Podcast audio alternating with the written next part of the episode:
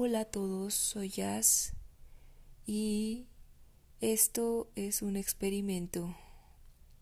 Ok, previamente he grabado, me he grabado hablando sin parar como recomendación de algún terapeuta eh, y ha sido muy útil.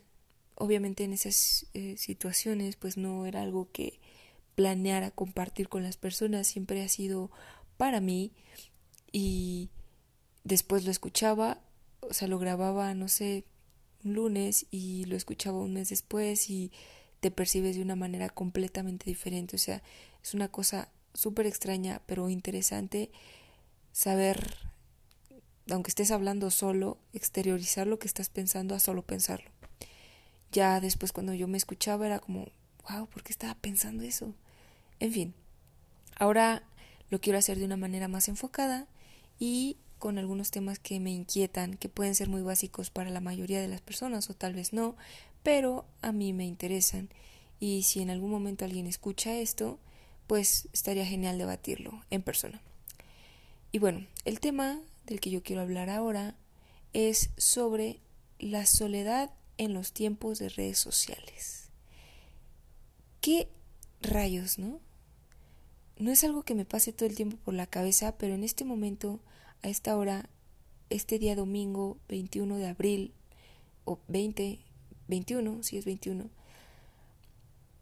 estaba pensando en eso, me desperté y desperté, estaba mi familia y ahora no está mi familia, o sea, estoy sola. Y no es algo que me haga sentir incómoda, pero me metí a redes sociales, ya saben, y empiezas, es cuando de esas veces que traes algo en la cabeza desde hace tiempo, pero lo dejas y de repente lo vuelves a reflexionar, lo vuelves a votar. Y ahora en este momento de mi día lo he pensado con mayor constancia. Ok, ¿por qué nos cuesta tanto trabajo? ¿O por qué es algo tan difícil estar solos? Todo el tiempo estamos rodeados de imágenes, de, de cosas, de, de videos, de, de música, de sonidos, pero un día de repente estás solo y lo único que ves es tu computadora, tu teléfono y no tienes alguien con quien hacer contacto humano. ¿Está bien? Digo, yo es algo con lo que me siento cómoda no es algo por lo que sufra, pero veo a muchas personas que sí y leo de repente, sobre todo en Instagram, eh, me gusta como ver, ¿no? Muchas cosas ahí y veo imágenes de personas que, contextos que son así como, pues, no sé, algún día te voy a encontrar, ¿no? Por ejemplo.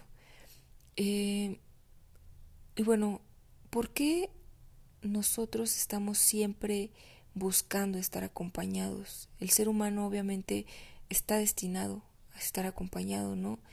Hay estudios en los que pues se han dicho que si por tanto tiempo, no sé, una persona está sola, pues puede caer así como en depresión y, tiene más eh, posibilidades o es más propenso a ciertas enfermedades y así por no compartir con las personas. Yo creo que hay un punto de soledad sano y un punto de soledad insano.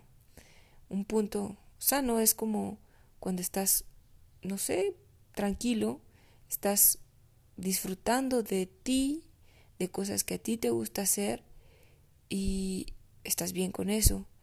Cuando ya no es sano, cuando no sé, han pasado tres años y tú te sientes solo, cuando han pasado seis meses y te sientes solo, cuando han pasado, no sé, estás con tus amigos y aún así te sientes solo o no lo estás disfrutando, yo creo que ahí ya es momento de hacer una introspección y más que tú tratar de manejarlo, buscar como la razón, la raíz de eso y si es necesario buscar ayuda.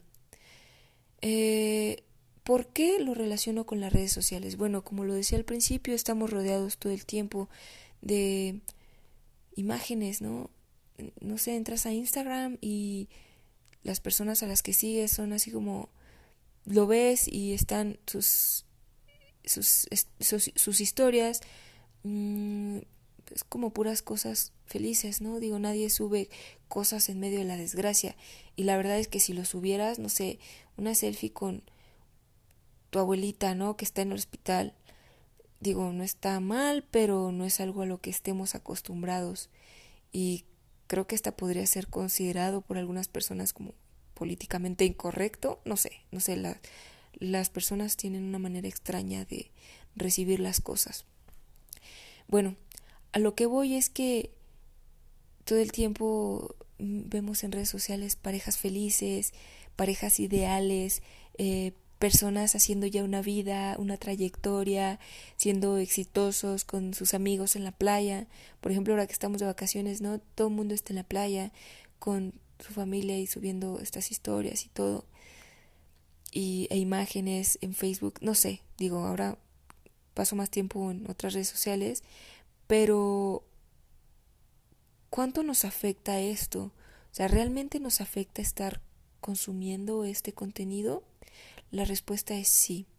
Nos afecta ver que no de una manera en que, oh, lo envidias, sino una manera en la que tú quisieras y de alguna manera deseas tener lo mismo.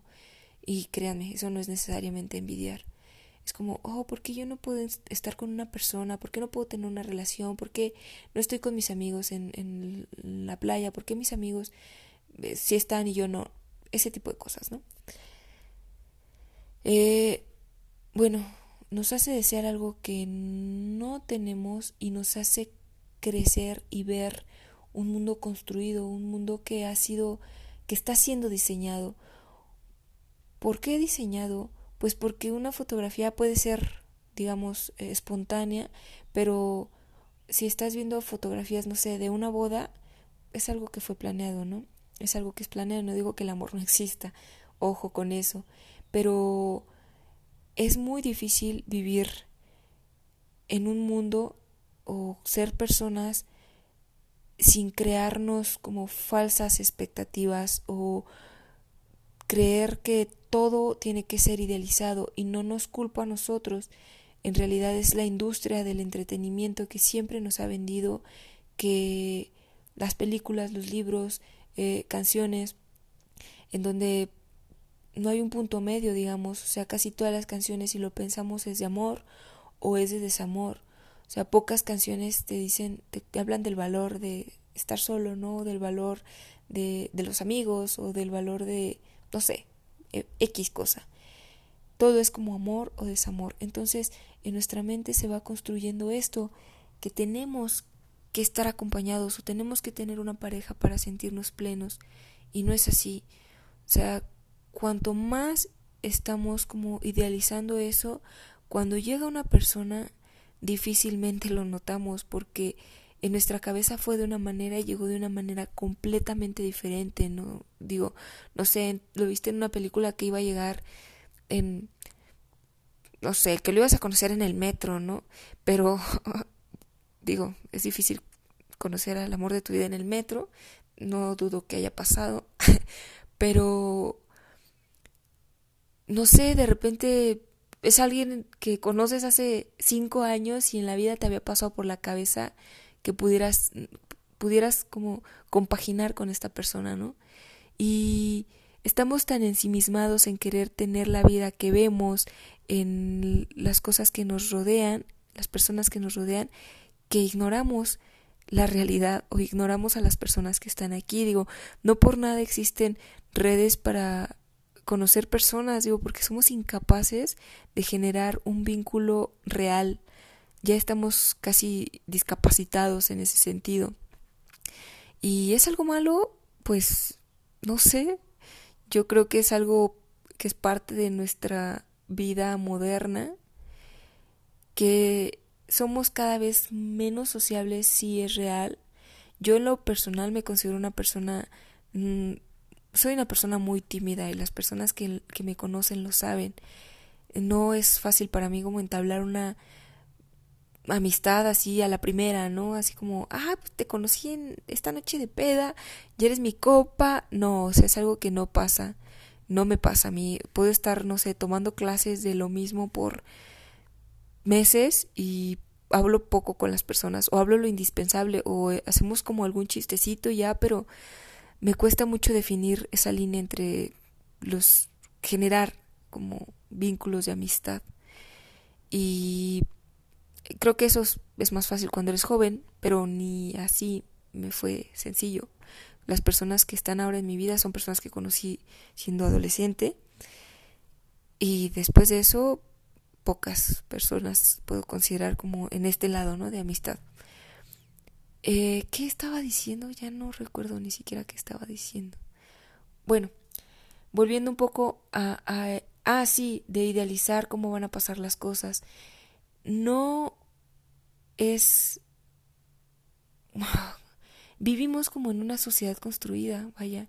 O sea, tú puedes como lo que decía antes, idealizar un montón a una persona o no sé, conocer, o oh, ya sé, conocer, a no sé, tener como un crush así súper intenso con alguien que viste en redes sociales o viste una vez y qué chido si pueden conocerse después, ¿no? Eso está chidísimo, pero conocerse realmente, o sea, no solo como basarse en la apariencia, o sea, estar con una persona y conocer a una persona y es más allá de algo material o de bienes materiales, no es como que le vas a regalar algo a alguien y, y, ya va a ser tu amigo, no, es como diferente.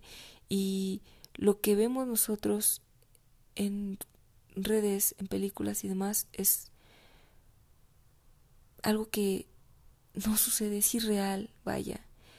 Lamentablemente, pues vivimos pensando en eso, ¿no? O nos, no sé, pensamos como decía antes, que un romance tiene que ser de libro y de película y no es así, o que que no sé, tener, no sé, uh, un espacio de, de, de tranquilidad y de conexión contigo es considerado egoísta, pero es sano, es completamente sano. O sea, si acabas de terminar una relación, muchas personas, no digo que todos, porque no todos lo hacemos, pero muchas personas buscan inmediatamente pasar a otra relación y no es algo, bueno, yo no lo veo como algo recomendable en mi persona, a mí no me funcionaría, porque si fue una relación muy larga, pues estaría como pretendiendo que esta última, esta persona con la que esté actualmente, con la que estoy compartiendo o iniciando algo nuevo,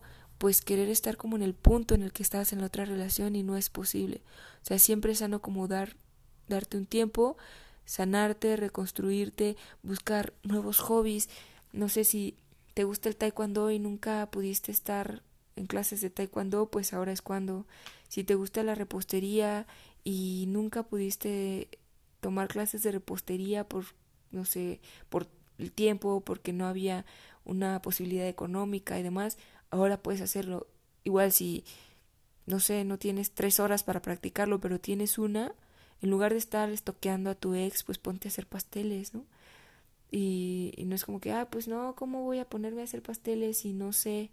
Está YouTube, como decía antes, puedes tomar clases, si no puedes pagar una clase de repostería, sigue estando YouTube. Y YouTube siempre es YouTube. Ahí aprendes todo. Eh, si, no sé, eh, quisiste tomar clases de mecánica, no sé si puedas tomar clases de mecánica de la nada, pero pues puedes aprenderlo. Es a lo que me refiero, a que en lugar de encerrarte en el hoyo o de, de caer en el hoyo, encerrarte en el hoyo, no creo que sea posible, pero, o sí, no sé, caerte y hundirte, hundirte en el hoyo, esa es la palabra correcta, pues buscar alternativas y digo, no está mal que quieras conocer otras personas, está chido, pero no quieras como emprender luego luego un viaje con esa persona, un viaje emocional y sentimental porque seguramente vas a acabar decepcionado, vas a acabar con el corazón más destrozado, no vas a saber cómo entregarte a esa persona y probablemente te va a costar varias sesiones de terapia. Y está bien, digo, es bueno que vayas a terapia si lo necesitas, pero ¿por qué no evitarnos un daño colateral de esa magnitud? Eso por una parte. Y ¿qué más? O sea, ¿qué más da si estás solo? todo el tiempo, desde que nacemos, somos, social, somos seres socialmente activos. O sea, todo el tiempo, no sé, tus primos, estás con tus primos, si tienes hermanos, con tus hermanos, con tus papás, con tus tíos, entras al kinder, entras a la primaria, a la secundaria, a la prepa, a la universidad, al trabajo. O sea, pocas veces tenemos un espacio de libertad y si lo tienes nada más es como pues para llegar a dormir y, te duermes y te jeteas y al otro día otra vez escuela, trabajar, si eres niño pues jugar tantito, pero te pueden hacer tarea y pocas veces tenemos el tiempo, nos damos el tiempo de, ah, de respirar, ¿no? Y de respirar con nosotros y de estar en contacto con nosotros. Y creo que eso es un problema ahora que nos convierte como empresas de muchas cosas, empresas de enfermedades mentales, de ansiedades, de depresión, de hacer, de convertirnos en personas codependientes, de no, no conocer los límites, de idealizar, nuevamente lo menciono, de creer que, que las cosas deben de ser de alguna manera, así como expectativa versus realidad. Digo, esto no es algo que me guste como citar porque pues lo único que yo rescato de 500 días de verano, o como se llama la película, es el, el, el soundtrack, es muy bueno. Bueno, a mí en lo personal me gustó mucho. Pero esta escena en donde el vato va a, con, la cha, con la chava, con Summer, a su despedida, a enunciar su, su No recuerdo cuál es el, el punto, pero el chiste es que ya habían terminado y esta morra lo invita a su departamento y él piensa que va a pasar así como eh, algo.